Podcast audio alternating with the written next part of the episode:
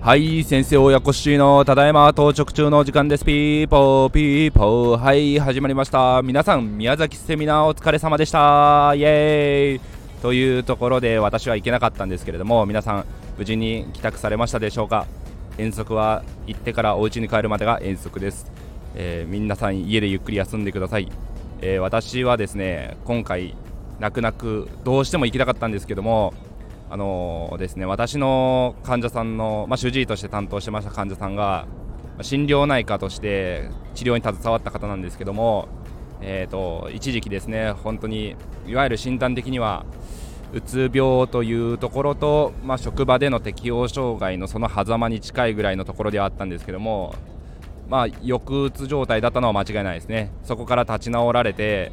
えー、少しばかりの休職を経て時短勤務から徐々にリハビリを重ねて、えー、無事社会復帰されてでなんとかですね次なる職場にあの転勤になりましたというところで前向きな笑顔で旅立たれていかれましたそれのお見送りの日だったので、えー、私もなかなかもう予定はこれは絶対ずらせないと思って思い入れのある患者さんだったのでもうそのご縁だけは大事にというところで今回泣く泣くセミナーは仕事を優先させてもらいました。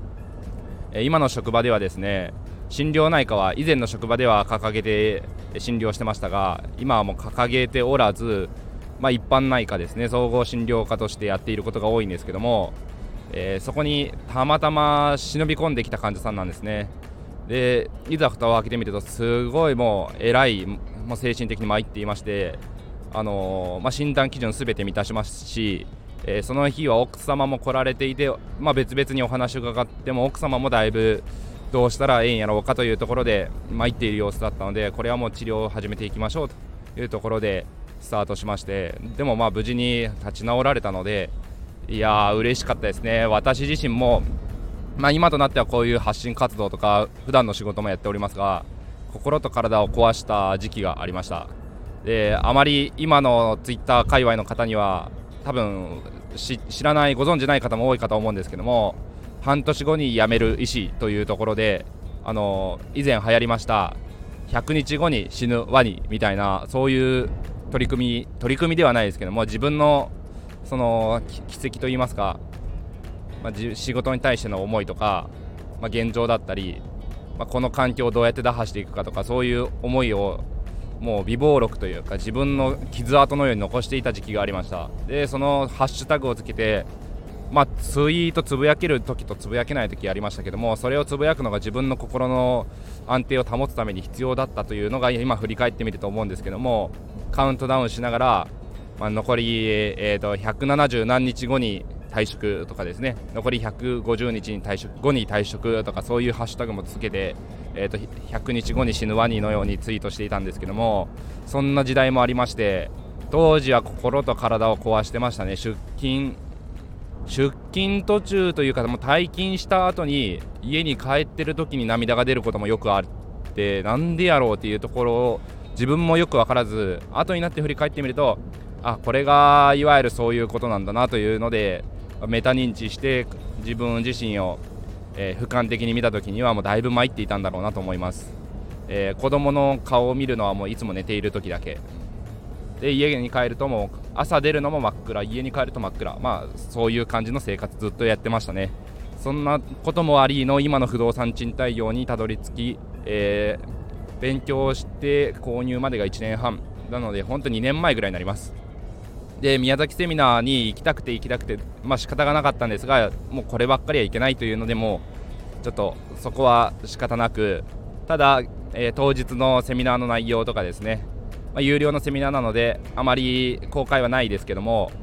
ちょっとだけ、あのー、感想とかをツイートされてる方々のしっかりたどりながら、えー、宮崎セミナーとかですねバイカーさん一斉さんとかのキーワードでたどってみてああこういう内容されてたんやなというのをちょっと感じながら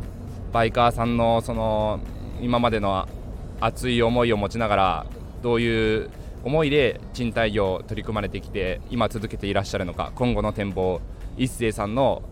コラムには書かれていないその裏側のその熱いところいろんなところを、えー、まあ、聞いてみたかったなという思いは強いんですけども、まあ、ツイートをちょっと検索してみて少し、えー、なんとなくはちょっとイメージつかめたかなと思います。で一つ、えーと、私がそのセミナーの様子の写真を見て感じたことの一つなんですが会いたい人にはすぐに会いに行くこと。これは私も心がけています。ただ昔はそこまでの行動力はなくてこれもですねたまたまなんですけども不動産賃貸業、えー、やっていきたいと頑張っていきたいと思った時に何も右も左も分からず、まあ、書籍で勉強はしたものの、まあ、本本のことをこれだけを実践していくにしても実践の仕方がいまいちよくわからない。ってなった時に、えー、フォローしていた、えー、今でいうジャンボ山口先生ですね。もう大師匠なんですがジャンボ山口先生が重要な会議をされるというのをツイートされていてそこに右も左もわからないまま参加させていただけませんかと。それでご連絡取りましてそこからがスタートですね。で当時その会には、えーと、エディさんとかカイさんとかいろんな方がいらっしゃったんですけども、まあ、エディさんとは今も時々ツイッタースペースやり取りさせてもらったりそういうご縁が今もつながっております。そこから私のちょっと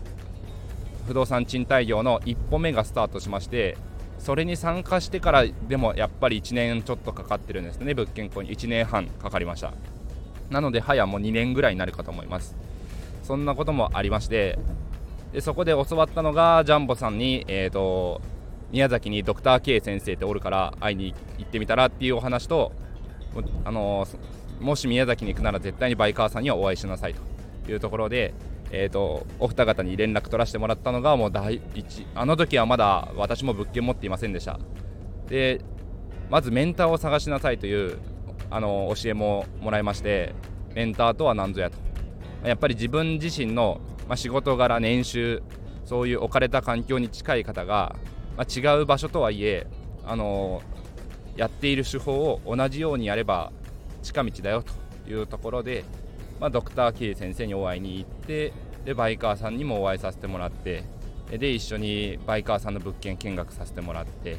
で、えーと、ドクター K 先生の物件も見学させてもらってバイカーさんの、えー、リノベされる時の、えー、取り組まれていることえー、壁紙クロスこういうところに気をつけてこういうところこだわっているとかそういうところも教えていただいてで本当に、え、車の中でもいろんなお話させてもらって物件の中でもいろんなお話させてもらって当時まだ物件持っていなかったなりにもうわすごいと。あそういうところで入居者さんの、まあ、気配りというか心遣いされているんやなというところを、えー、感じまして物件の、まあ、選び方というか選定今後の拡大を見据えた時に足かせにならないような物件の攻略ですね。そういうところも教えていただいて銀行の攻め方とかその辺りも教えていただきました。でそれがですね連絡取らせてもらって日程はなかなかすぐには調整つかなかったんですけども、まあ、皆さんの日程がつくタイミングでもう弾丸直行4時間半5時間ぐらいかけて車でブーンと行きましたね。そんなこともありました。でそれから物件自分も取得できましていざリフォームしないといけない10分の4で6部屋空室で購入してしまったものなので、えー、これはリフォームしないといけないなという時にそのバイカーさんの教えをちょっと、まあ、参考にですね、えー、生かさせてもらってその壁紙クロスとかの、えー、使い方、まあ、アクセントクロスの使い方とかですよね。そういうところを意識して、まあ、無事入居付けにつながったと。いや嬉しかったですね、やっぱり。もう本当に大先輩の大家さんのいろんな経験からくるその知識、ノウハウをそうやって出し惜しみなく教えていただけたっていうところも本当にこの不動産賃貸業の界隈はすごく温かみのある界隈だと思いますし、えーと、それで何て言うんですかね実践するとそれが、まあ、結びつくケースが多分多いと思うんですよ。なので本当嬉しくて、まあ、バイカーさんにもお礼のご連絡させていただいたんですけどもそういうふうに、えー、今回の宮崎セミナーでその会いたい人にはすぐに会いに行くとかですね。あの先輩する先輩してあ先輩じゃないですね。尊敬している大家さんからおすすめされたものはすぐに購入してその感想を伝えると。私の場合は、まあ、物を購入したではなくてリフォームの知識を実践してそれを、えー、お礼をお伝えさせていただいたというところになるんですけどもそういうところがやっぱり教えを請うたものがやっぱり恩返しじゃないですけどもまたご報告するっていうのがその師匠への、まあ、お礼の気持ちだと思いますしそういうところは私自身も心がけていきたいなと思います。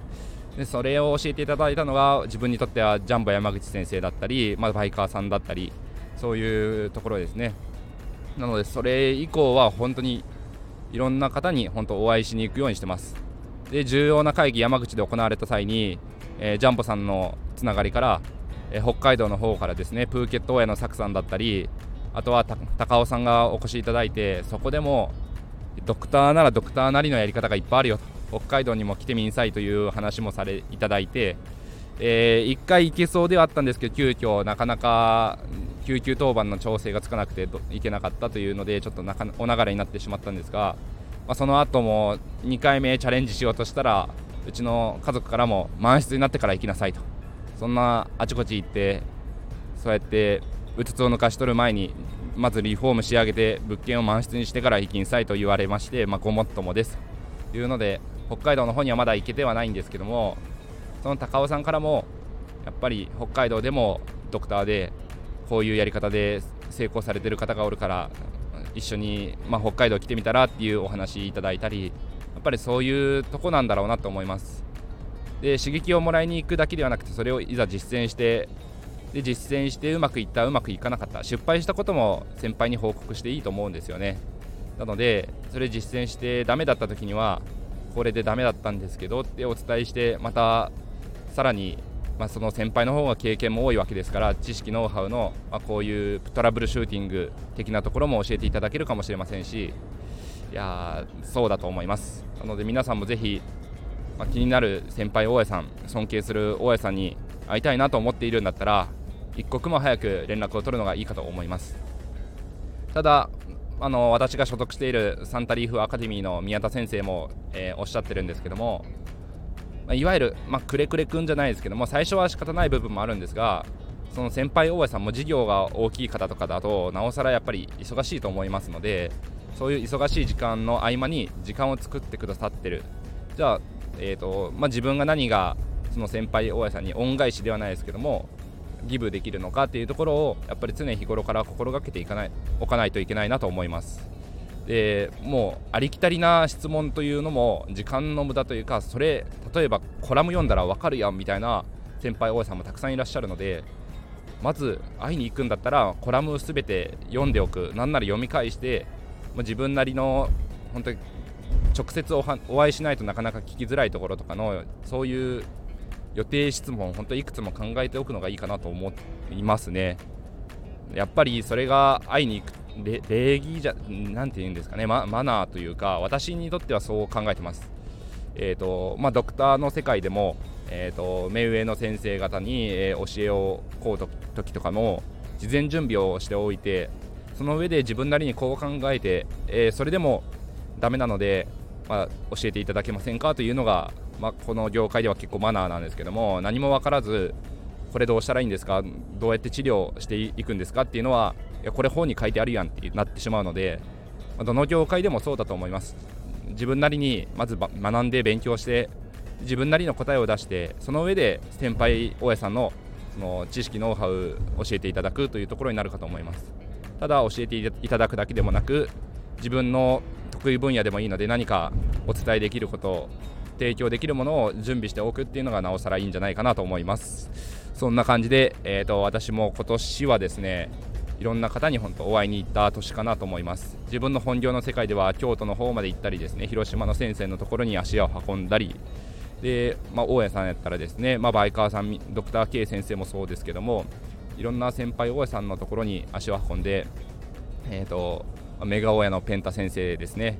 えーと、物件見学させていただいてなんなら塗装のことまでちょっと教えていただいてお裾分けいただいた塗装塗料で、えー、室内リフォーム仕上げてそれで物件をきれいにしたこともあったりしたので本当にいやこういう貴重なご縁を大事にして少しずつ自分もうまく事業が回るように頑張っていきたいなと思っているところですね。はい。今日は長くなりましたが皆さん宮崎セミナーで、え、学ばれたこと楽しんだことそれを、まあ、今日月曜日明日火曜日、えー、実践していかないとセミナー楽しかっただけで終わってしまいますのでしっかり紙とかに書いておいて、えー、自分の目のつくところに置いてあ今日から明日からしっかり実践していってみてください。それでは皆さん今日も聞いていただいてありがとうございました。明日からも頑張っていきましょう。バイバイ。